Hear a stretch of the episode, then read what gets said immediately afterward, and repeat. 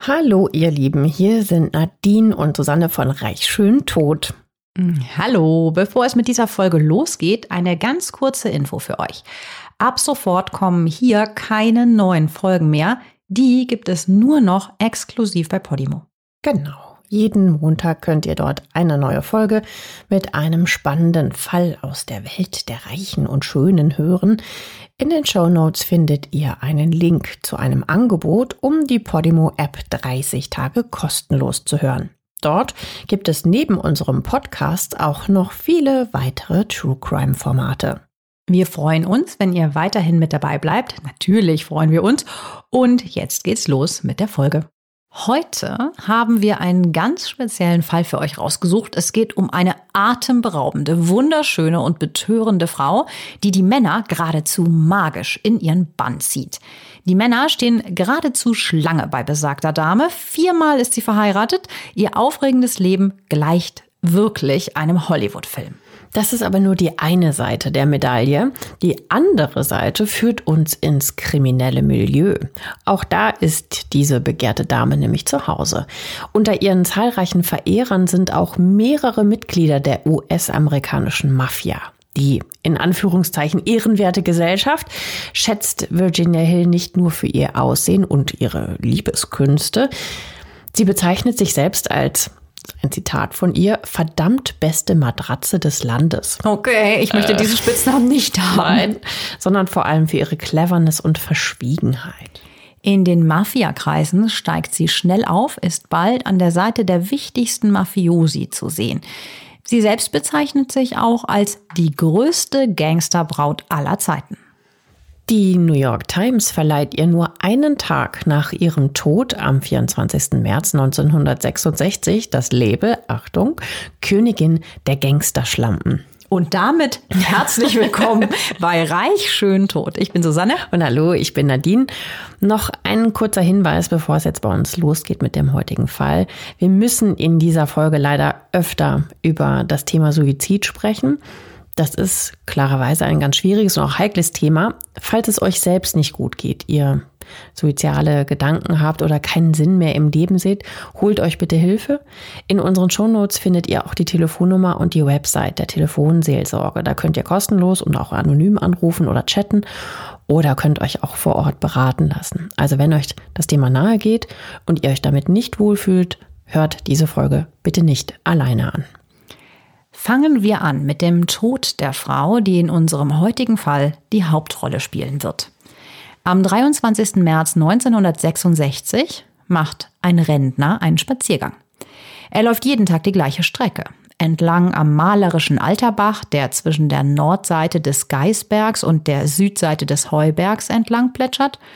Das Gebiet gehört zur Gemeinde Koppel, die östlich der Stadtgrenze Salzburgs in Österreich liegt. Hier ist die Welt definitiv noch in Ordnung. Die Luft ist sauber, die Gewässer klar, die bergige Landschaft vermittelt eine Postkartenidylle. Der Rentner geht gemütlich den unbefestigten Wanderweg entlang.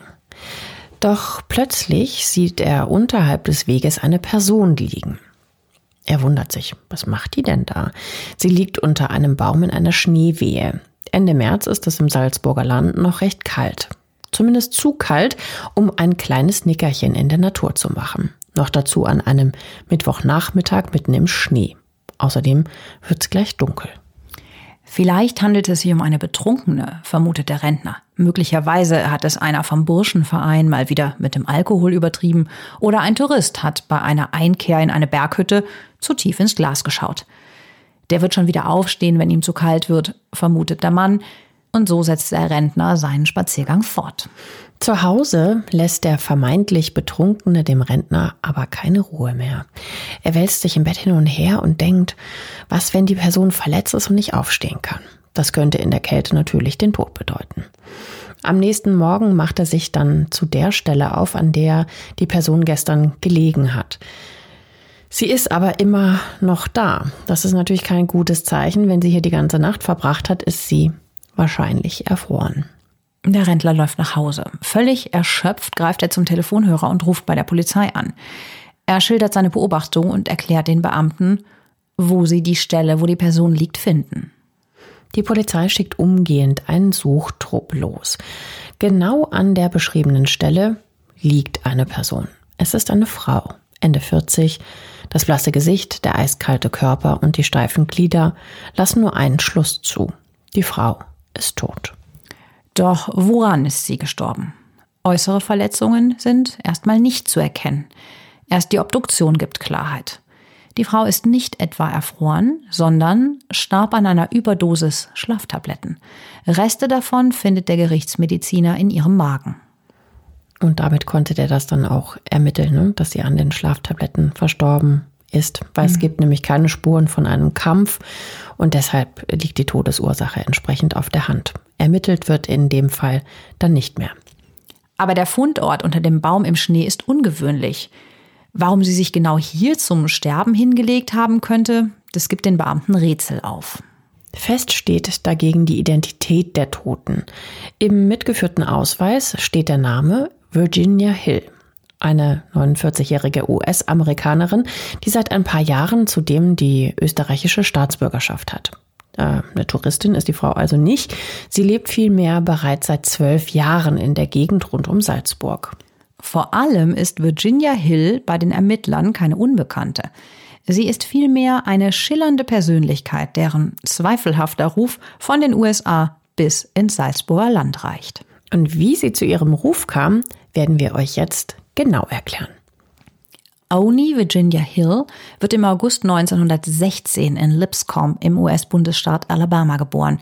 Das ist ein, wirklich ein Kaff mit gerade einmal 1600 Einwohnern. Sie ist das siebte von zehn Kindern. Der Vater Mac betreibt in Lipscomb eine Pferdefarm. Die Fohlen verkauft er weiter, die alten Tiere landen beim Schlachter. Mit dem Einkommen würde die Familie eigentlich ganz gut über die Runden kommen. Aber Mac Hill ist schwerer Alkoholiker und er vertrinkt das Geld. Viel schlimmer aber als das wenige Geld, das die zwölfköpfige Familie zum Leben hat, ist die Gewalttätigkeit des Vaters. Immer wenn er betrunken nach Hause kommt, das ist fast jeden Abend der Fall, verprügelt er seine Frau und seine Kinder auf brutalste Art und Weise. Im Hause Hill herrscht blanke Angst vor dem schlimmen Schlägervater. Auch Virginia wird mehrfach Opfer seiner Prügelattacken. Sie ist noch ein Kind, aber sie ist wehrhaft. Als sie sieben Jahre alt ist, fasst sie einen Plan. Sie will sich für die Schläge und die Demütigungen rächen. Achtung, Triggerwarnung, gleich geht es um eine schwere Verletzung eines Menschen. Wenn ihr das nicht gut hören könnt, spult lieber 20 Sekunden vor.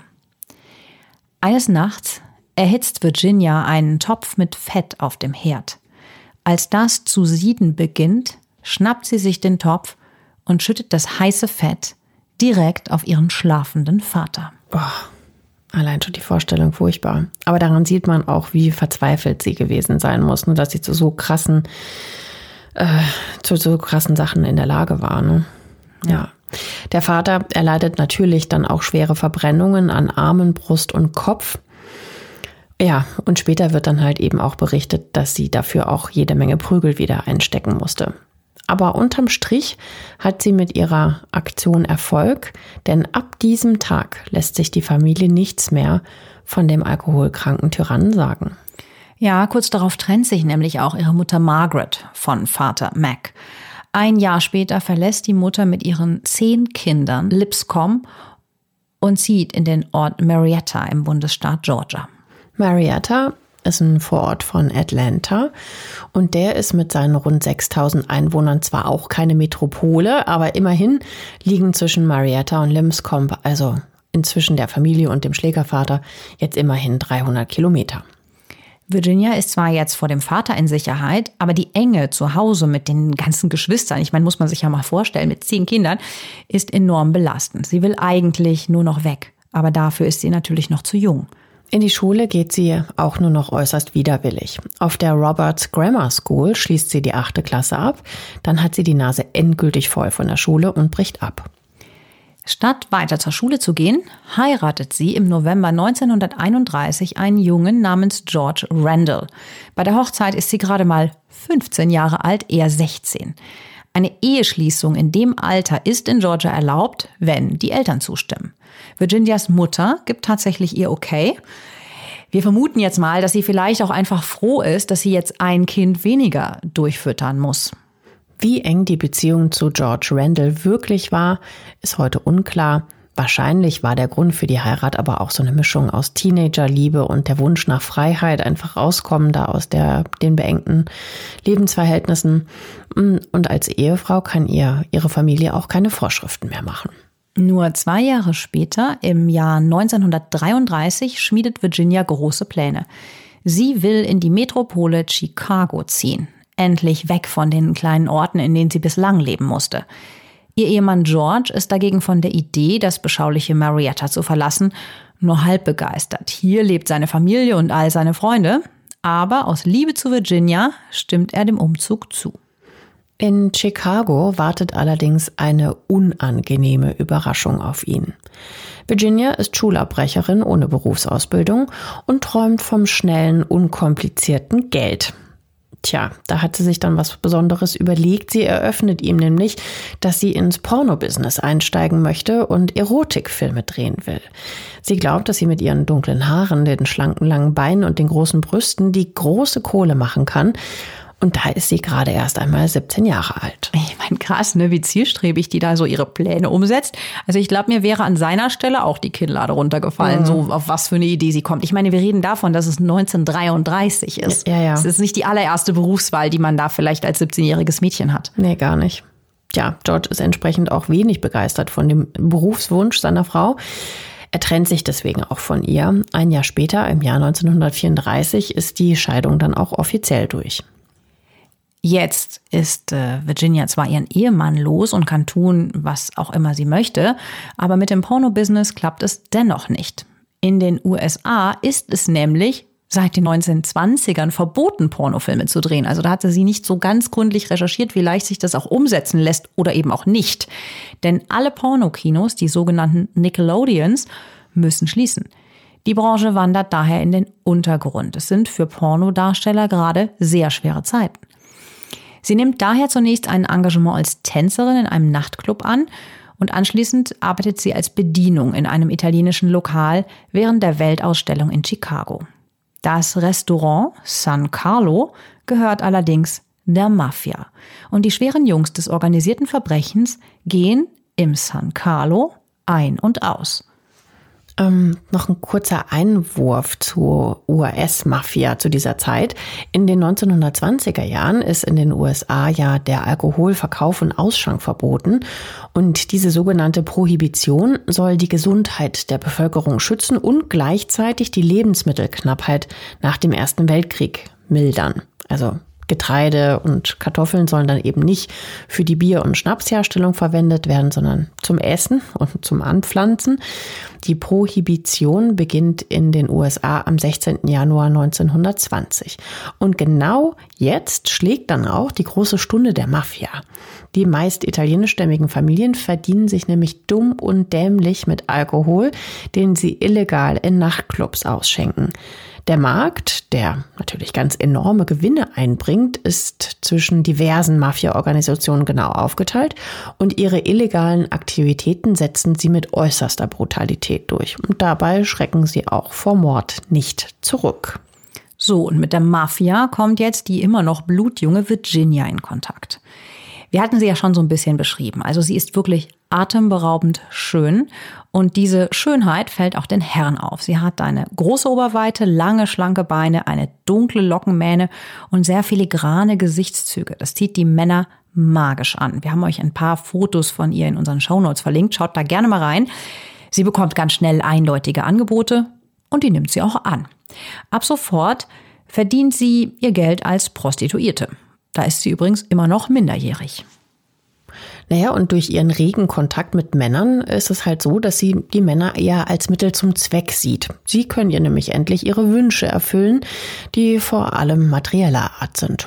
Die bekommt teure Ringe und Halsketten, schicke maßgefertigte Kleider, Nerzmäntel, Pelzstolas, High Heels, Nylonstrümpfe, eine schöne Wohnung, eben alles, was sie als Kind vermisst hat und sich nicht leisten konnte. Nylonstrümpfe waren damals übrigens sehr, sehr teuer. Ich weiß noch, das war so ein ganz krasses Luxusgut, ne, was man sich dann so hat schenken lassen. Hat meine Oma mal erzählt. Und da ist sie bei Joe Epstein, den sie später in ihren Memoiren Nat Coiner nennen wird, genau an der richtigen Adresse. Er überhäuft Virginia regelrecht mit Schmuck und Geschenken. Er wird ihr erster Lover in Chicago. Wobei das nicht hundertprozentig gesichert ist, diese Aussage. Der Journalist Paul Burns verfasst im Jahr 2016 anlässlich zum 50. Todestag von Virginia Hill eine lange Story im Sydney Morning Herald. Er schreibt, nach einigen Berichten war Joe Epstein verrückt nach ihr, nach anderen wiederum war er schwul und soll sie gar nie angefasst haben. Stattdessen entwickelt sich eine lebenslange Freundschaft. Ob sie also seine Pseudogeliebte ist, damit er sich nicht outen muss, wissen wir nicht. Für Virginia macht das aber eigentlich keinen Unterschied. Sie sieht die Beziehung als Mittel zum Zweck, um endlich an Geld zu kommen. Und das hat Joe Epstein reichlich. Falls ihr euch jetzt übrigens fragt, ob Joe Epstein mit Jeffrey Epstein verwandt ist, nee, sind sie nicht, aber über Jeffrey Epstein könnt ihr noch mehr in Folge 38 und 39 von uns hören. Der Joe ist ein gewiefter Buchmacher, bei dem man auf alles Mögliche illegal wetten kann.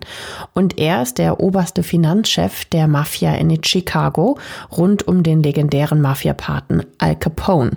Der war zu der Zeit nämlich auch gerade aktiv.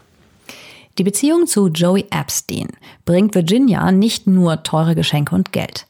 Sie öffnet ihr noch ganz andere Türen. Denn Virginia ist nicht nur äußerst hübsch, sie ist auch clever. Und sie macht sich halt diese Eigenschaft zunutze, dass sie Männer wie keine andere um den Finger wickeln kann. Ja, und bald erledigt sie nämlich dann Aufträge für die in Anführungszeichen ehrenwerte Gesellschaft. Sie arbeitet als Kurierin, äh, die Bargeld, Drogen und gestohlene Gegenstände zwischen den Mafia-Hauptstädten New York, Chicago, Los Angeles und Las Vegas hin und her transportiert. Dort macht sie auch weitere Bekanntschaften mit ranghohen Mafiosi. Schließlich wird sie zur mächtigsten Frau in dem Verbrechersyndikat. Die Autorin Andy Edmonds schreibt im Jahr 1993 in ihrem Buch Buxy's Baby, The Secret Life of Mob Queen Virginia Hill, Virginia Hill ist eine harte und gerissene Frau, eine Kämpferin, eine Meisterin im Timing, die es wusste, eine Gelegenheit zu ihrem Vorteil zu nutzen. Ja, das kann man auch gut an ihren zahlreichen Beziehungen und Affären sehen. Wer ihr gerade nützlich erscheint, mit dem steigt sie ins Bett, und die Chef-Mafiosi geben sich bei ihr förmlich die Klinke in die Hand. Nach Joey Epstein beginnt sie eine Affäre mit Joey Fischetti, ein hohes Tier in der Unterwelt von Chicago und der Cousin von Al Capone. Später ist sie mit Joeys Bruder Charles Fischetti zusammen, genauso wie mit Frank Costello, und Frank Nitti. Okay, das sind jetzt wirklich viele ähnliche Namen, aber ihr müsst es einfach mal so sehen, das sind alles extrem bekannte Gesichter der Chicagoer Mafia. Ja, so viele verschiedene Beziehungen in kurzer Zeit wirft in den 1930er Jahren natürlich kein gutes Bild auf sie als Frau. Virginia ist das aber total egal. Im Gegenteil, sie ist sogar regelrecht stolz auf sich. Ja, wir hatten ja ganz vorne schon mal das Zitat kurz eingebaut. Äh, sie lässt zu dieser Zeit wirklich das Zitat verlauten, sie sei die verdammt beste Matratze des Landes. Auf alle Fälle muss sie gewisse ähm, Qualitäten gehabt haben, sonst wären ihr die Männer ja auch nicht scharenweise hinterhergelaufen. So nachdem sie sich durch die halbe Unterwelt von Chicago geschlafen hat, zieht es sie nach New York. Dort hat sie einen neuen Lover mit dem klingenden Namen Joey Adonis. Und der ist in Mafiakreisen auch kein Unbekannter.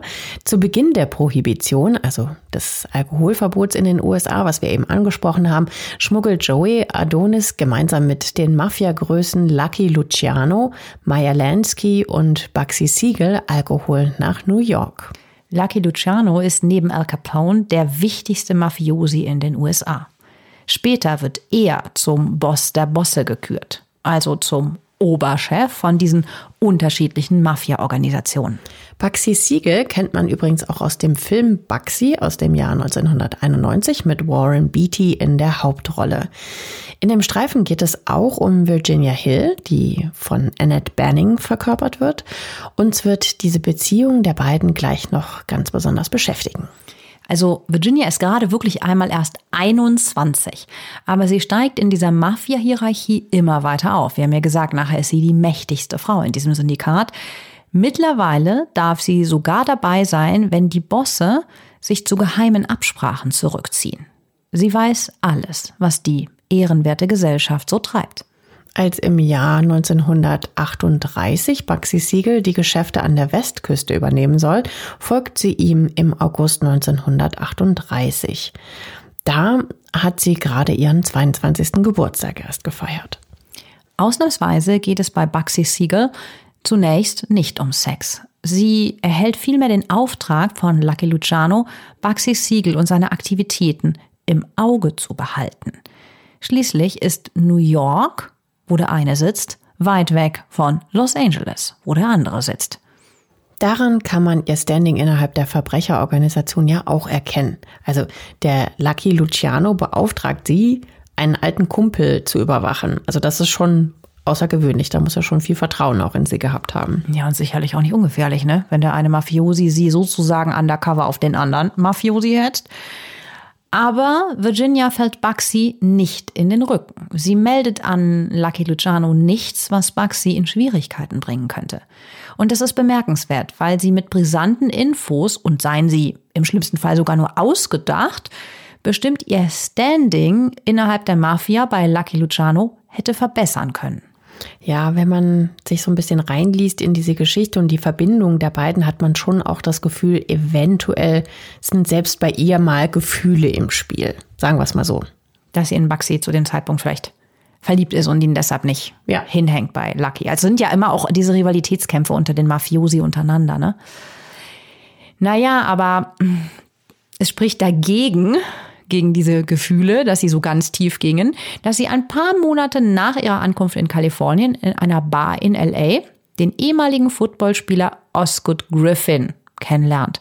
Der hat jetzt auf den ersten Blick gar nichts mit der Mafia zu tun. Noch am selben Abend landen die beiden im Bett und kurz darauf heiraten sie sogar. Das ist im Januar 1939.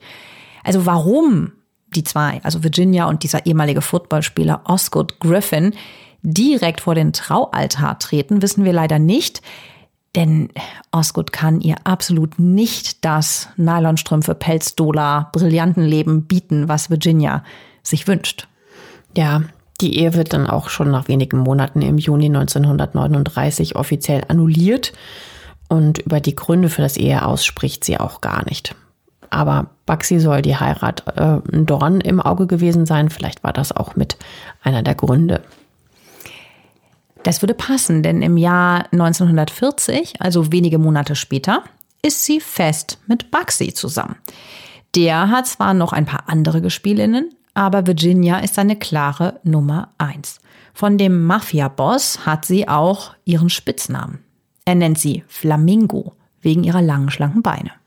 Andere etwas bösere Zungen behaupten, sie hätte den Spitznamen bekommen, weil ihr Gesicht nach ein paar Drinks das typische Flamingo-Rosa angenommen hat. Nein, es sind bestimmt die Beine. Also Bugsy und Virginia sind jetzt ein Paar und zeigen sich in LA auf zahlreichen Partys. Umso erstaunlicher, dass sie im selben Jahr erneut vor den Traualtar tritt. Also ich bin jetzt bei Ehe Nummer drei. Allerdings heiratet sie nicht Bugsy, sondern den Mexikaner Carlos Valadez González. Der ist Schauspieler und Autor in Hollywood, wo die immer diese Männer aus dem Hut zaubert, ne? Ja. Also das Wichtigste, das kommt später dann raus, ist für Virginia eigentlich, dass ihr Mann Mexikaner ist, weil das bringt ihr ganz gute Connections für ihr Drogengeschäft ein, äh, das sie auch in äh, Mexiko abwickelt, weil ab 1940 sind sie und Baxi nämlich da ganz dick im Drogengeschäft tätig. Sie kaufen nämlich die Drogen in Mexiko und schmuggeln die dann über die Grenze. Ja, und das ist natürlich deutlich weniger verdächtig, wenn die Frau eines Mexikaners ständig aus- und einreist. Stichwort Familienbesuch. Ja, aber ob ihr Carlos da auch bei diesen Schmuggelaktionen beteiligt war, das wurde nie ermittelt. Zumindest würde es aber erklären, warum sie sich erst 1944 wieder scheiden lässt. Bislang hatte sie nämlich keine Beziehung so lang. Also im Sinne von, das war auch ein bisschen Zweck, ne, dass sie da einfach diese Heirat mit einem Mexikaner hat. Mm, zudem ist sie auch noch zu dieser Zeit mit Bugsy zusammen. Wahrscheinlich war die Ehe also nur Tarnung. Dafür würde auch sprechen, dass es nicht ein gemeinsames Foto von Virginia und Carlos gibt. Das ist eigentlich wirklich ungewöhnlich, wenn man bedenkt, dass sie ja in der Gesellschaft von LA ein Dauergast ist und er als Schauspieler arbeitet und da auch auf dem ein oder anderen roten Teppich auftaucht. Ja, und es ist natürlich auch gut möglich, dass Carlos ihr dabei helfen soll, Schauspielerin zu werden, denn ja, das ist so insgeheim ihr großer Traum, ne? Äh, Schauspielerin zu sein, ein Star zu sein. Deshalb zögert sie auch keine Sekunde, als ihr der New Yorker Mafia-Boss Lucky Luciano anbietet, nach Hollywood zu gehen. Ja, das ist ja der andere große Pate neben ähm, Bugsy Siegel, der eigentlich sie ja beauftragt hatte, auch den Bugsy zu beschatten, der Lucky Luciano. Sie geht auch tatsächlich nach Hollywood, die Virginia, und bekommt ein paar kleinere Rollen, wie zum Beispiel in dem Film Manpower, auf Deutsch Herzen in Flammen aus dem Jahr 1941, in dem Marlene Dietrich die Hauptrolle spielt. Der große Durchbruch als Hollywood-Star bleibt für Virginia allerdings aus. Ja, für so eine große Schauspielkarriere hat sie schlicht und ergreifend auch gar keine Zeit. Ne? Also die hat ja alle Hände voll zu tun mit den unzähligen Partys und diesen ganzen Mafia-Geschäften an Baxis Seite. Ja gut, wenn sie natürlich auch Drogen schmuggelt und so, dann ist sie mhm. tatsächlich auch viel unterwegs. Ne? Und Bugsy Siegel hat Großes vor. Er will in Las Vegas eine Glücksspielmetropole aufziehen. Dort gibt es Mitte der 1940er Jahre tatsächlich erst zwei Casinos. Baxi zieht daher 1945 nach Las Vegas. Zunächst versucht er, die beiden bestehenden Casinos zu übernehmen. Als er mit diesem Vorhaben scheitert, übernimmt er ein Casino-Hotelprojekt, als der Vorbesitzer pleite geht. Virginia kann allerdings mit der noch trostlosen Wüste in Nevada nichts anfangen und bleibt lieber bei ihrem glamourösen Leben in Los Angeles. Also muss man sich jetzt einmal kurz vorstellen, weil wenn man jetzt in den USA an Party denkt, dann denkt man ja definitiv an, an diese ganzen mega fetten Casinos und diese tollen Hotels. Und ich meine, ich sag nur mal ganz kurz äh, Hangover. Also das ist ja so das Partyleben schlechthin. Aber klar, damals, es war einfach Wüste. Es war es war einfach langweilig, also für jemanden wie Virginia, der die Partys sucht. Mm, also Bugsy übernimmt die Pläne und nennt das Projekt nach seiner geliebten Flamingo, also das Hotelcasino. Doch er hat ein Riesenproblem. Die Baukosten für sein luxuriöses Casino-Hotel steigen in astronomische Höhen. Statt der kalkulierten rund 1 Million Dollar steigen die Ausgaben auf über 6 Millionen. Das muss man aber auch im heutigen Wert mal sehen und das wären umgerechnet ungefähr 76 Millionen Euro. Diesen hohen Betrag kann Baxi natürlich nicht alleine stemmen. Er muss sich daher das Geld leihen. Tja, und was liegt da näher, als seine kriminellen Freunde anzupumpen? Der überwiegende Teil des Geldes stammt daher von der Mafia. Und die Bosse in New York wollen für ihre Kohle natürlich Rendite sehen. Bei Geld hört ja bekanntermaßen die Freundschaft auf. Und wer seine Schulden bei der Mafia nicht zurückzahlen kann, tja, dem ergeht es leider meistens nicht gut. Ja, also das ist jetzt, wir hören jetzt viel von Party und so weiter, aber im Grunde genommen ist das so recht dünnes Eis, auch Virginia mit ihren Kontakten. Also das kann natürlich auch schiefgehen. Also es ist jetzt nicht so die allerbeste Gesellschaft da, in der die sind. Oder Baxi selber ist ja auch Mafiosi. Baxi steht also unter immensem Druck, dass das alles klappt. Bei seiner Eröffnung am 26. Dezember 1946 wird das Flamingo Hotel mit seinen damals 105 Zimmern zwar zum luxuriösesten Hotel der Welt gekürt, aber die Neueröffnung wird leider ein Flop. Die Besucherzahlen bleiben weit hinter den Erwartungen zurück. Und das ändert sich auch in den nächsten Monaten nicht. Der Flamingo-Flop ist das Todesurteil für Baxi. Es ist klar, dass er auf absehbare Zeit seine Schulden nicht zurückzahlen kann. Am 20. Juni 1947 wird er in einer Wohnung in Beverly Hills tot aufgefunden. Ihm wurde zweimal in den Kopf geschossen. Das ist kann man sagen, eine klassische Mafia-Hinrichtung. Der Täter konnte allerdings nie ermittelt werden. Aber jedem ist klar, dass die Mafia hinter diesem Mord an Baxi steckt. Mm, ja, sehr interessant ist auch, wo Baxi erschossen wurde. Es ist eine Wohnung, wie du sagst, in Beverly Hills, die er zwar bezahlt, in der er aber eigentlich nicht wohnt. Aber ihr könnt euch sicher denken, wer die Bewohnerin des Apartments ist. Nämlich Virginia Hill. Nur Minuten nach dem Mord betreten drei Mitarbeiter von Meyer Lansky, Baxis Mafiakumpel aus New York der ersten Stunde, das Flamingo. Sie verkünden, dass das Casino ab sofort eine neue Geschäftsleitung hat. Der neue Geschäftsführer baut das Flamingo weiter aus und verdoppelt nahezu die Zimmeranzahl auf 200. Zudem setzt das Flamingo auf glamouröse Events und prächtige Shows. Das zieht Leute an, die nach dem Live-Programm ihr Geld im Casino verzocken. Seitdem fährt es auch satte Gewinne ein. Bis heute. Fotos vom heutigen Flamingo Casino in Las Vegas haben wir euch auch mal in den Show Notes verlinkt. Ja, also ist quasi die Geburtsstunde des Las Vegas, was wir heute kennen, so total eng mit Baxi Siegel und dieser Zeit ja, verbunden. Und, und ne? das war damals erfolgreich und heute auch noch, ne? wenn sie Shows haben plus Glücksspiel. Das ja. war dann so offensichtlich das, was es gebraucht hat, um das in Fahrt zu bringen, sozusagen, ne? das Hotel. Ja, ja klar, und dass die Leute halt nicht nur in die Wüste reisen, um da im Hotel zu zocken, sondern da braucht es halt auch den Entertainment-Faktor. Und das hat er halt erkannt und krass dann auch nochmal, um die nochmal selbe Menge aufzustocken, obwohl es eh nicht läuft. Gut, also Virginia ist zum Zeitpunkt des Mordes übrigens nicht zu Hause. Zwölf Tage vor dem Mord an Baxi fährt sie zunächst nach Chicago. Dort bleibt sie rund eine Woche. Anschließend setzt sie sich fluchtartig in den nächsten Flieger nach Paris. Es ist also höchstwahrscheinlich, dass sie vermutlich vom bevorstehenden Ableben ihres Lovers wusste. Gewarnt hat sie ihn allerdings nicht. Ja, könnte den Grund gehabt haben, dass das vermutlich auch für sie als seine Geliebte das Todesurteil gewesen wäre. Ja, es gab damals übrigens auch Gerüchte, dass sie gemeinsam mit Baxi zwei Millionen Dollar des Mafia-Baukredits auf ein Schweizer Nummernkonto abgezweigt haben soll. Falls das der Fall gewesen war, hm, wäre die Mafia aber vermutlich auch hinter Virginia her gewesen, so wie du sagst. Dennoch markiert der 20. Juni 1947 eine Wende im wirklich bisher schon sehr bewegten Leben von Virginia Hill. Der Tod von Bugsy trifft sie doch viel stärker, als viele vermuten. Also so viel zu, da waren Gefühle im Spiel, was du ja gesagt hattest. In den kommenden Wochen in Europa unternimmt Virginia Hill drei Selbstmordversuche. Das steht zumindest so im Mafia-Museum in Las Vegas. Das heißt, die werden ja da dafür recherchiert haben und finden wohl das heraus. Krass, ne, dass es ein Mafia-Museum gibt. Naja, gut, du, wir haben ja eben gesagt, die haben auch da ganz schön was nach vorne gebracht, ne, mit, mit Las Vegas zum Beispiel und die äh, Prohibitionszeit auch sehr geprägt. Also offiziell heißt dieses Museum The Mob Museum, benannt nach dem in den USA gebräuchlichen Wort Mob für Mafia. In der Ausstellung geht es um organisierte Kriminalität, Mafiaverbrechen und andere ungeklärte Mordfälle.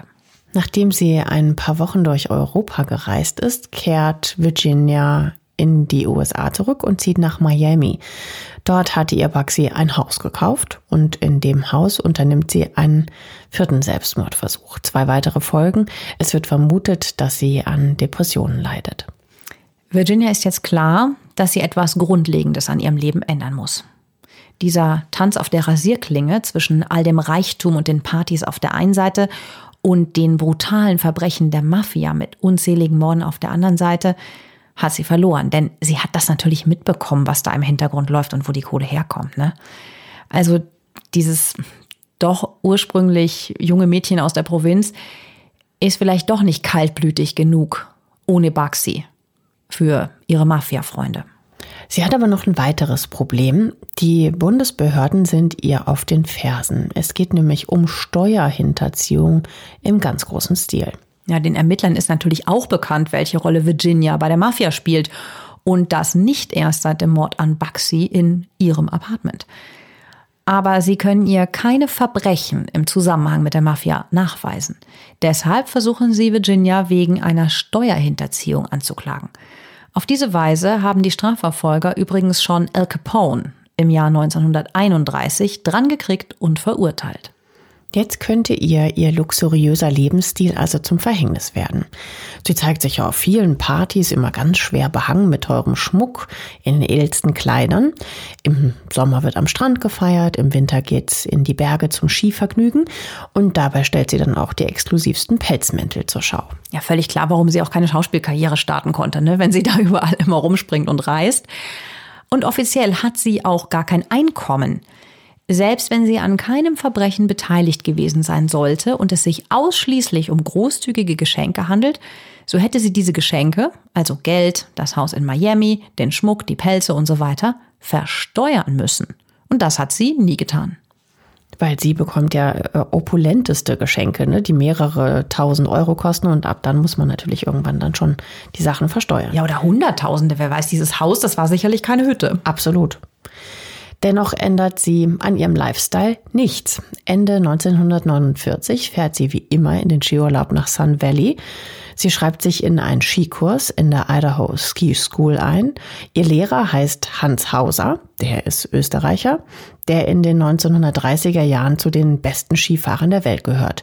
Der gewinnt zum Beispiel auch das legendäre Hahnenkammrennen in Kitzbühel im Jahr 1932 und das gewinnt er in sogar zwei Disziplinen. Das hat zuvor noch keiner geschafft. Nach seiner aktiven Karriere arbeitet er als Skilehrer in der Schule eines Freundes in Sun Valley. Und da hat er auch ganz schön prominente Kunden. Unter anderem bringt er zum Beispiel äh, Automobilpionier Henry Ford und der Schriftsteller-Ikone Ernest Hemingway das Skifahren bei. Und jetzt hat es wahrscheinlich bei euch geklingelt, dass ihr denkt, wie kommt es denn irgendwie dieser Bogen zu Österreich? Ja, genau. Zwischen Hans und Virginia ist es Liebe auf den ersten Blick. Nur wenige Zeit später, da hat sie ja nie viel Zeit verstreichen lassen, treten die beiden im Frühling 1950 vor den Traualtar. Für Virginia ist es bereits die vierte Hochzeit. Doch diesmal soll alles anders werden mit dem bodenständigen Hans an ihrer Seite. Als im November 1950 dann auch noch der gemeinsame Sohn Peter zur Welt kommt, ist das Glück der jungen Familie perfekt. Zumindest das private Glück.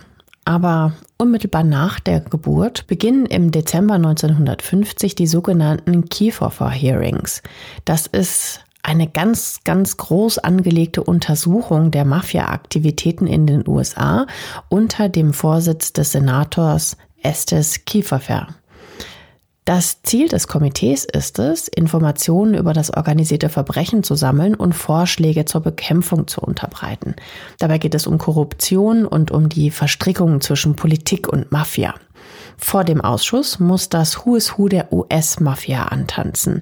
In den USA sind die Hearings ein Riesenspektakel, das sogar live im Fernsehen übertragen wird. Und die müssen da auch anrücken. Ne? Also das ist wie so eine, wie so eine Anhörung bei einem Prozess, kann man sagen. Also ja. da kann man sich nicht so rausschleichen. Aber ihr werdet es gleich hören. Ähm, sie geben nicht immer korrekte Daten an. Hm, überraschend.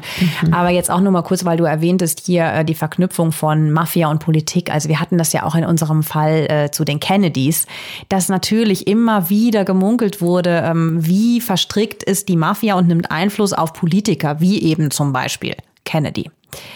Das Smithsonian Magazine bezeichnet die Kiefer Hearings als eine Parade von Spielern, Gaunern, korrupten Sheriffs und Gestalten des organisierten Verbrechens, die aus dem Schatten treten, um vor den gleißenden Lichtern der Fernsehkameras auszusagen, während sich Männer in Kneipen und Cafeterien in ihren Mittagspausen versammeln, um dem Verfahren beizuwohnen. Ist ja klar, ich meine, diese mal live zu sehen, diese Typen, ja, und die sahen ja auch teilweise toll aus im Sinne von äh, auffällig gekleidet, Tolle Anzüge. Ja, ja, Hüte und so. Also die machten schon was her, hatten eine Staun, einen Staunwert auf jeden Fall. Ja.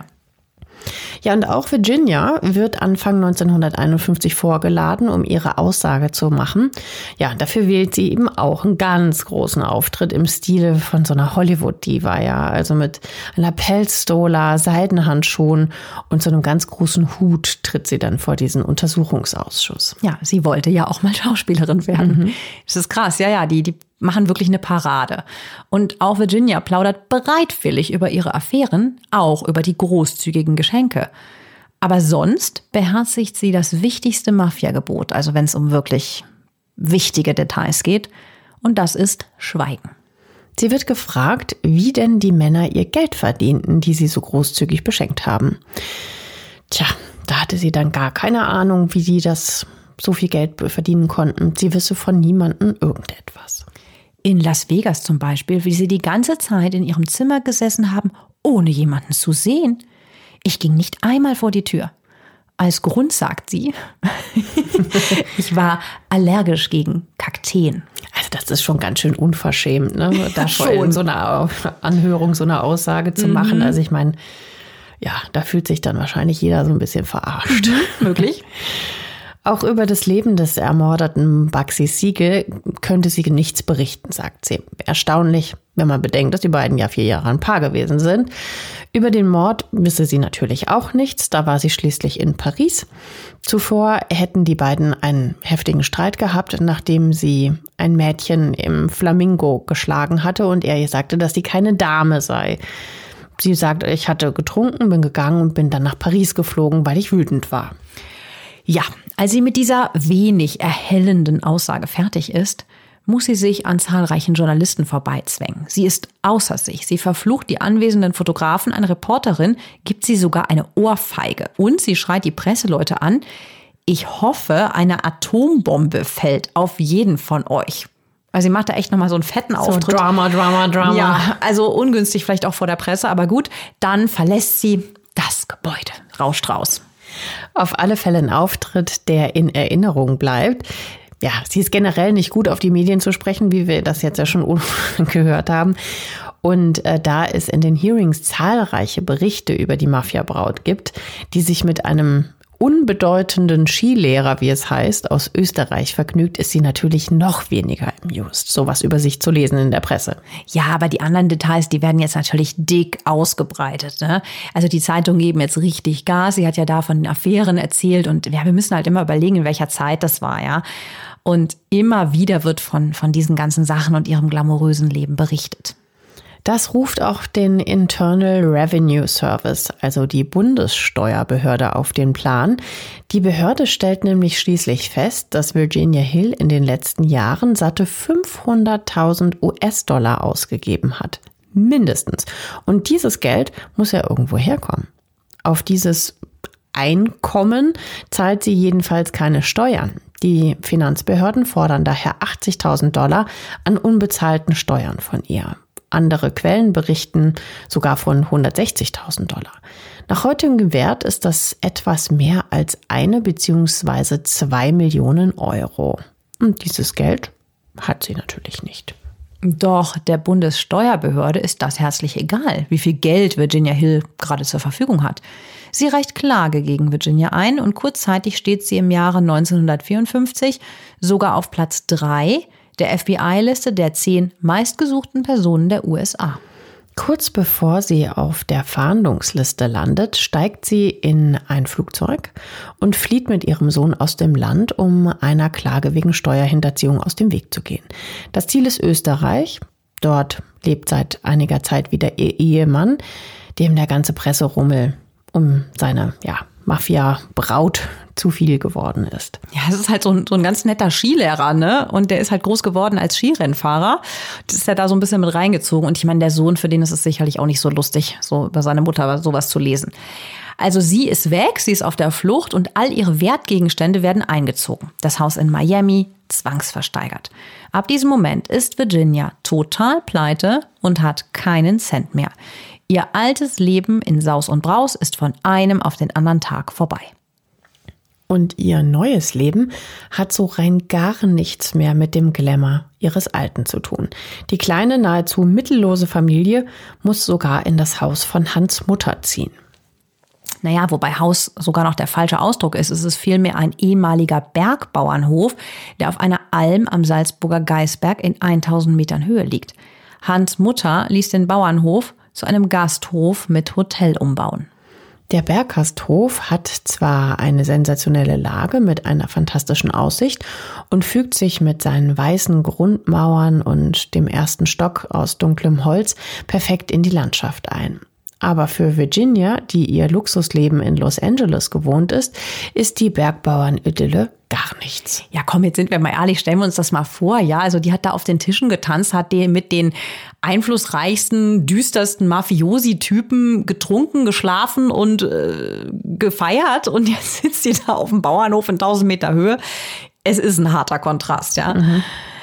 Hans hat keine Arbeit. Das Hotel leitet seit Oktober 1949 sein Bruder Max. Wenige Jahre nach dem Zweiten Weltkrieg ist in Österreich der Bedarf an Skilehrern jetzt nicht sonderlich hoch.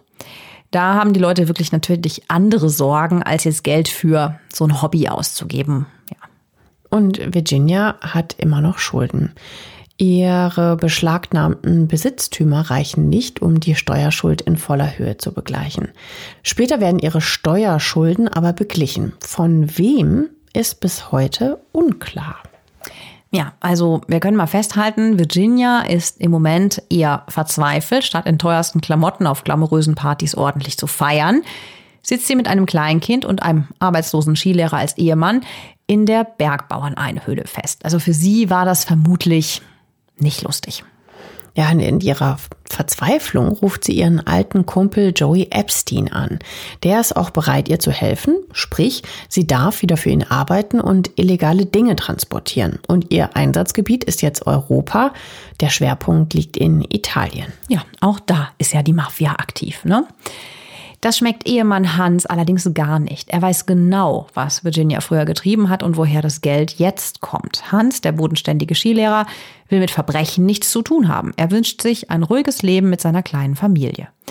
Also kein Wunder, dass es immer öfter zum Streit zwischen den beiden kommt. Irgendwann wird es Hans zu viel. Nachdem seine Bitten jahrelang nicht gehört wurden, sich von kriminellen Handlungen zu verabschieden, kommt es dann um 1960 herum zur Trennung von Hans und Virginia. Sohn Peter schicken die Eltern in die Schweiz auf ein Internat in Montreux. Für Virginia war das eine ganz schwere Entscheidung. Es ist übrigens nicht hundertprozentig klar, wer das bezahlt. Wir hatten ja eben gesagt, dass sie nahezu mittellos sind. Es wird vermutet, dass die Familie von äh, Hans das bezahlt hat. Die äh, Virginia liebt ihren Sohn natürlich über alles und wird von, das, von daher ist es für sie total schwer, dass er jetzt geht aufs Internat. Aber andererseits will sie auch ihr altes, luxuriöses Leben wieder haben. Sie fliegt daher zurück in die USA. Das kann sie mittlerweile auch wieder tun. Ihre Steuerschulden sind bezahlt. Zudem hat sie mittlerweile einen österreichischen Reisepass. Hans bleibt dagegen auf der Alm und arbeitet im Berggasthof. Ja, aber dann in den USA wartet eine große Enttäuschung auf sie. Die Zeit ist ja nicht stehen geblieben, während sie weg war. Viele Weggefährten von damals sind keine Mafiagrößen mehr. Manche sind tot, andere sitzen im Knast oder wurden nach Italien abgeschoben. Sie war dafür einfach zu lange weg. Ihr Standing als wichtigste Mafiabraut hat sie natürlich auch durch den Tod von Baxi Siegel verloren. Aufträge bekommt sie so gut wie keine mehr. Nur Joe Epstein gibt ihr ab und zu kleinere Jobs, aber mehr aus Mitleid.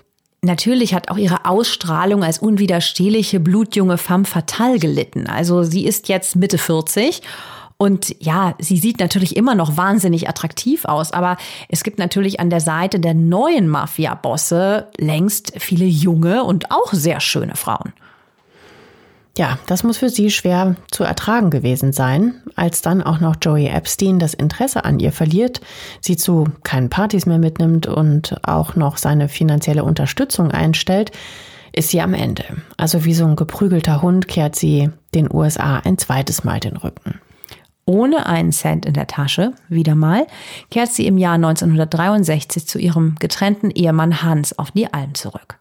Der empfängt sie mit offenen Armen und bietet ihr einen gemeinsamen Neuanfang an. Da ist er aber der Einzige. Rund um den Geißberg zerreißen sich die Leute das Maul über sie. Ja gut, das ist äh, wahrscheinlich wenig verwunderlich. Ne? Ich meine, wenn man sich einfach nochmal den Kontrast anguckt, hier im Salzburger Land, da, da ist es halt traditioneller und man ist vielleicht da auch mm, stolzer auf die Herkunft. Und äh, jetzt kommt da eine Frau um die Ecke, die, die im Endeffekt ein bisschen auf diese Bergbauern herabblickt, die sich für glamouröser und besser hält, große, weite Welt und so. Und ja, vermutlich denken die auch, dass die den armen Hans so ein bisschen ausnehmen will. Also für sie ist es schwierig. Aber nach wie vor quält sie vor allem ihre Armut. Sie ist geradezu davon besessen, endlich wieder reich zu sein.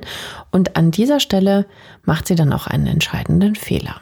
Ja, sie ruft wieder ihren alten Buddy Joey Epstein an, der sie ja eigentlich fallen gelassen hat. Von ihm verlangt sie, dass er ihr weiter Geld überweist. Wenn er das nicht tut, dann würde sie ihre Lebensgeschichte mit den ganzen schmutzigen Geheimnissen über die Mafia aufschreiben. Also eine knallharte Drohung und Erpressung. Ja, es ist natürlich keine gute Idee, der Mafia damit zu drohen, Insiderwissen zu veröffentlichen. Daran kann man gut erkennen, wie groß ihre Verzweiflung in dem Moment gewesen sein muss. Autorin Andy Edmonds erklärt die Brisanz. Es war sowohl bei der Mafia als auch bei den Strafverfolgungsbehörden allgemein bekannt, dass Hill in ihrem Besitz die Werkzeuge hatte, um die Mafia an der Ostküste zu vernichten und die Einheit in Chicago wie ein Kartenhaus in sich zusammenstürzen zu lassen. Also so viel mal dazu. Ich weiß nichts, ich habe eine Kakteenallergie, ich habe keine Ahnung, ich war nie dabei. Natürlich stimmte das alles nicht. Ja, klar. Joey Epstein, der fackelt dann auch gar nicht lange. Er setzt sich umgehend in das nächste Flugzeug und düst nach Salzburg. Dort quartiert er sich im Hotel Österreichischer Hof ein. Bei dem Chefportier erkundigt er sich über Virginias neue Familie. Der Amerikaner macht auf den österreichischen Portier einen verdächtigen Eindruck. Er hat wenig Gepäck und scheint sich auch nicht sonderlich für die Sehenswürdigkeiten hier zu interessieren. Stattdessen will er private Dinge wissen. Natürlich weiß der Portier, dass Hans Hauser mit einer Amerikanerin, also Virginia Hill, verheiratet ist. Man kennt sich natürlich hier in der Gastronomie und die Familie Hauser betreibt ja auch ein Hotel. Der Chefportier gibt Joey Epstein keine Infos. Stattdessen greift er zum Telefon, ruft auf der Alm an und warnt Hans und Virginia vor dem Typen. Und Virginia erkennt sofort den Ernst der Lage. Sie flieht mit Hans Hals über Kopf ins Heuttal bei Unken. Das liegt nur rund fünf Kilometer von der deutschen Grenze entfernt, ganz in der Nähe des Nationalparks Berchtesgaden. Hier besitzt Hans Bruder Max am Fuß des Sonntagshorn, Sonntaghorns die Siegristhütte, ein kleines Häuschen aus Holz. Als sie erfahren, dass Joey Epstein wieder abgereist ist, kehrt Hans zurück auf die Alm. Aber Virginia weiß genau, dass die Mafia nicht so leicht aufgibt. Sie bleibt lieber in der kleinen Holzhütte, die allerdings gar keine Annehmlichkeiten bietet. Zum Kochen muss man zum Beispiel erst ein Feuer im Herd anzünden. Wie krass, oder? Ich sehe die die ganze Zeit vor mir bei den Hearings mit der Pelzdola und dem riesigen Hut und den Nylons und den High Heels und jetzt sitzt die ohne Heizung in so einer Holzhütte. Das ist, das ist so absurd einfach. Aber sie traut sich nicht raus, bleibt dort und vor allem im Winter ist es hier beschwerlich. Oft sind die Wasserleitungen eingefroren. Damit man dort nicht erfriert, muss mit einem Holzofen geheizt werden. Und der Weg ins Dorf durch teils meterhohen Schnee ist an manchen Tagen gar nicht zu schaffen. Wenigstens gibt es Strom. Ein Foto dieser Hütte findet ihr auch in unseren Show Notes. Ja, also so wie du sagst, ne? also wer alles dran setzt, ein Leben in Reichtum zu führen und dann freiwillig hier bleibt, also der muss wirklich Todesangst haben. Die hat sie auch. Eine Nachbarin erzählt Jahre später dem ORF, das erste Jahr hat sie sich fast gar nicht sehen lassen. Die Läden hat sie zugelassen und zugesperrt, weil sie sich so gefürchtet hat. Irgendwann öffnet sich Virginia zumindest ein bisschen. Hin und wieder besucht sie mit den benachbarten Bauern eine Veranstaltung im Alpengasthaus. Da hat sie auf einmal die Schuhe ausgezogen, ist auf den Tisch gesprungen und hat getanzt. Also sie war eine ganz fesche Frau, sagt man, sehr nett, aber wehe, sie hat Alkohol erwischt, erzählt später eine Zeitzeugin. Die Bauern werfen auch ein Auge auf Virginia. Vom Wald aus beobachten sie, wie sie sich vor der Hütte, das ist dann natürlich im Sommer und nicht mehr im Winter, im Bikini sonnt. Sowas hat man im Jahr 1964 hier auf der Alm noch nicht so oft gesehen. Den Bikini gibt es natürlich schon weit vorher, aber ja, wahrscheinlich wurde das nicht so oft dort zur Schau getragen. Insgesamt zwei Jahre bleibt Virginia in ihrer selbstgewählten Isolation auf der Hütte. Zwei Jahre. Schon lang, gell? Für ihre Verhältnisse. Wahnsinn.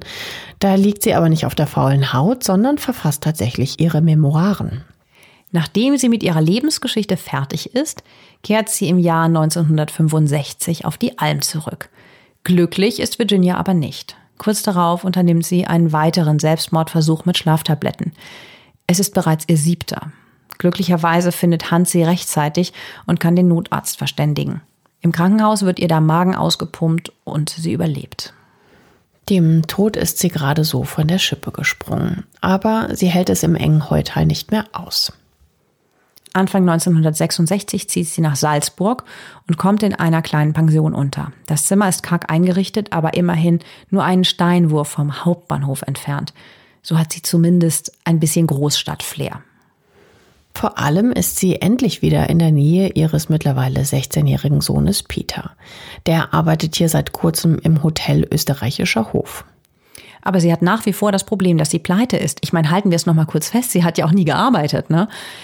Sie wagt einen letzten Versuch, endlich wieder an Kohle zu kommen. Ihr Wunsch nach Reichtum wird sie schließlich das Leben kosten.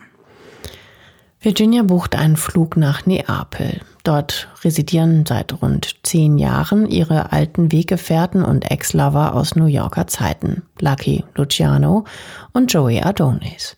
Die schwerkriminellen Mafia-Italiener ohne US-Pass wurden Mitte der 1950er Jahre aus den USA ausgewiesen und stehen ganz oben in der mächtigen Mafia-Organisation Cosa Nostra und Virginia fragt die beiden, ob sie wieder für sie arbeiten kann, so wie in den guten alten Zeiten. Wahnsinn, oder?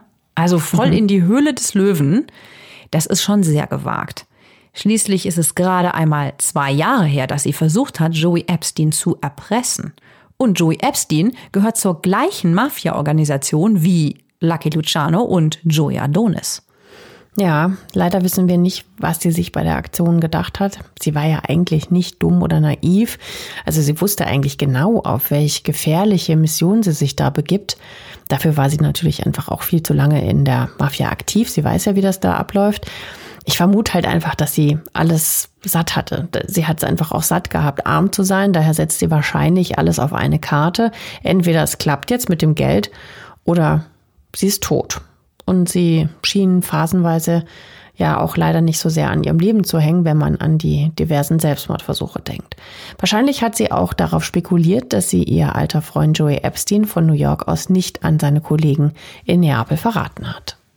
Ja, da hat sie sich allerdings böse verkalkuliert. Lucky Luciano und Joey Adonis wissen genau, dass sie Joey Epstein mit Mafia-Insider-Wissen erpressen wollte.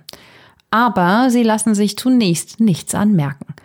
Im Gegenteil, sie signalisieren ihr, dass sie wieder für sie arbeiten darf. Allerdings hätte sie stutzig werden müssen, als die beiden sie nicht zurückfliegen lassen. Joey Adonis besteht vielmehr darauf, dass sie von dem Kollegen Jackie, Two Black Shoes genannt, Tadori, mit dem Auto zurückgefahren wird. Das sind knapp 1200 Kilometer von Neapel bis nach Salzburg. Ja, also im März 1966 erreichen Virginia und dieser Jackie klingender Name Two Black Shoes Tedori Salzburg. Hier lässt der Mafiosi die Katze aus dem Sack. Sein Auftrag lautet, ihren Ehemann Hans und ihren Sohn Peter zu ermorden. Es gibt nur eine einzige Möglichkeit, das zu verhindern. Sie, also Virginia, begeht Selbstmord. Dafür hat sie einen Tag Zeit. Als sie aus dem Auto aussteigen will, drückt ihr dieser Jackie Tedori eine Schachtel mit starken Schlaftabletten in die Hand. Boah, das ist echt heftig, ne? Ja, das ist halt eine krasse Erpressung. Also so dein Leben oder das von den anderen. Erpressen von dir lassen wir uns nicht. Aus Sicht der Mafia gilt es übrigens als eine große Ehre, wenn man die Chance bekommt, seinem Leben selbst ein Ende zu setzen.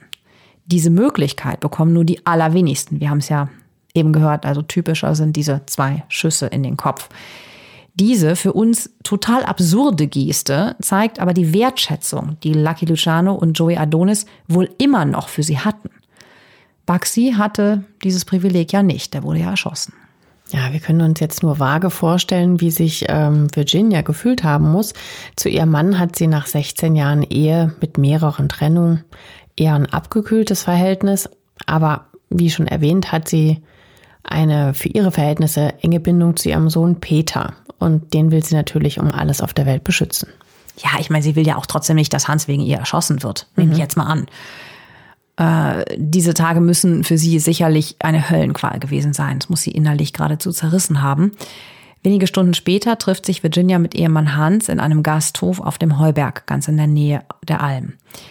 Virginia wirkt abwesend, ihre Antworten sind einsilbig. Sie unterhalten sich vor allem über die Berufsaussichten von Sohn Peter, offensichtlich nicht darüber, was eigentlich gerade in Neapel passiert ist. Gegen 18.50 Uhr verlassen sie gemeinsam das Lokal. Virginia schaut lange in den Himmel und fragt dann ihren Mann, wo ist denn der Mond? Ich glaube, ich werde ihn in dieser Nacht noch brauchen. Tja, der Hans kann sich natürlich auf diese Aussage keinen Reim machen.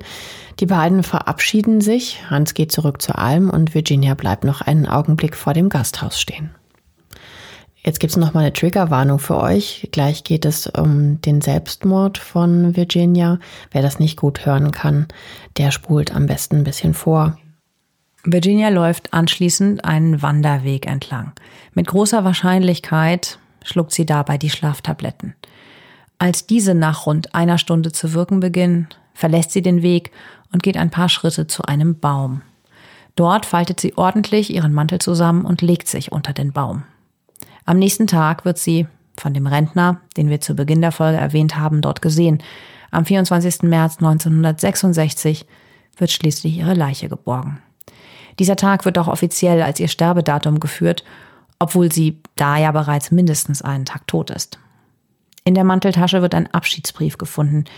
Sie schreibt, dass sie einfach lebensmüde sei. Und sie hat einen letzten Wunsch. Ich wünsche kein Begräbnis, nur eine Verbrennung. Wie wir am Anfang schon erwähnt haben, wird in dem Fall nicht weiter ermittelt. Für die Polizei ist es ein glasklarer Selbstmord. Ihre sterblichen Überreste werden anschließend auf dem Eigener Friedhof in Salzburg beigesetzt. Virginia Hill wurde 49 Jahre alt. Doch für uns ist der Fall noch nicht ganz abgeschlossen. Vier Jahre nach ihrem Tod erscheint doch noch ihre Autobiografie mit dem vielsagenden Titel Memoiren einer Gangsterbraut. Es ist ein regelrechter Wälzer mit 800 Seiten. Ihr Mann übersetzte und veröffentlichte das Manuskript seiner Frau. Wer jetzt glaubt, dass Virginia in dem Buch so richtig über die Mafia auspackt, wird enttäuscht. Sie lässt keine einzige Bombe platzen. Die Kritik aus der Spiegel Kulturredaktion ist vernichtend. Das Buch sei die sinnloseste, überflüssigste Fantastik des Banalen, steht da. Da hat sich die Mafia also vielleicht umsonst Sorgen gemacht. Ja, die Mafia wusste ja natürlich auch nicht, was in dem Buch stehen wird. Ihr Todesurteil war ja schon die Ankündigung der Biografie mit einer offenen Drohung. Aber es geht noch weiter. Acht Jahre nach dem Tod von Virginia Hill wird auch ihr Mann Hans am 27. Juli 1974 tot aufgefunden. Er wurde 62 Jahre alt. Auch dieser Todesfall ist ziemlich mysteriös. Er soll sich nämlich in einem Lokal in der Salzburger Altstadt erhängt haben. Und Hans Hauser galt eigentlich immer als geselliger Typ, der meist gute Laune hatte von Depressionen und äh, den Virginia ja offensichtlich immer wieder litt, ist bei ihm nichts bekannt und offiziell gilt dieser Tod von Hans Hauser auch als Selbstmord. Auf der Tourismusseite des Salzburger Saalachtals ist hingegen in einer Story über den Fall ein anderer Grund für das Ableben von Hans zu finden. Dort steht, auch er hatte versucht, aus den Aufzeichnungen Hills Profit zu schlagen. Doch mit der Mafia spaßt man nicht. Auch Sohn Peter stirbt keines natürlichen Todes. Am 11. Mai 1995 kommt er mit 44 Jahren bei einem Autounfall in der Nähe von Toulouse in Frankreich ums Leben. Das Online-Portal Salzburg Wiki schreibt von mysteriösen Umständen bei dem Unfall, ohne aber weitere Details zu nennen. Also liegen jetzt Virginia, Hans und Peter im gleichen Grab auf dem Friedhof Eigen in Salzburg. Ja, jetzt äh, seid ihr dran. Wie hat euch denn der heutige Fall gefallen? Was glaubt ihr denn, was da genau dahinter steckte? Steckt die Mafia hinter den vermeintlichen Selbstmorden von Virginia und Hans? Oder hat sie vielleicht sogar was mit dem Unfall von Sohn Peter zu tun? Schreibt uns dazu gerne eure Meinung auf Instagram zum Beispiel oder auch gerne per Mail. Wir sind auf jeden Fall sehr gespannt, was ihr zu sagen habt. Ja, und wir freuen uns auch immer sehr darüber, wenn ihr uns Fälle vorschlagt. Diesen Fall zum Beispiel hat Evelyn per Mail vorgeschlagen. Danke dafür. Also wir machen das auch wirklich und sehr gerne. Wir freuen uns auch sehr, wenn ihr unseren Podcast abonniert und uns natürlich eine gute Bewertung da lasst. Tja, und das war's dann auch schon für heute bei Reich Schön Tod. Wir hören uns nächsten Montag wieder. Habt eine schöne Woche. Tschüss. Tschüss.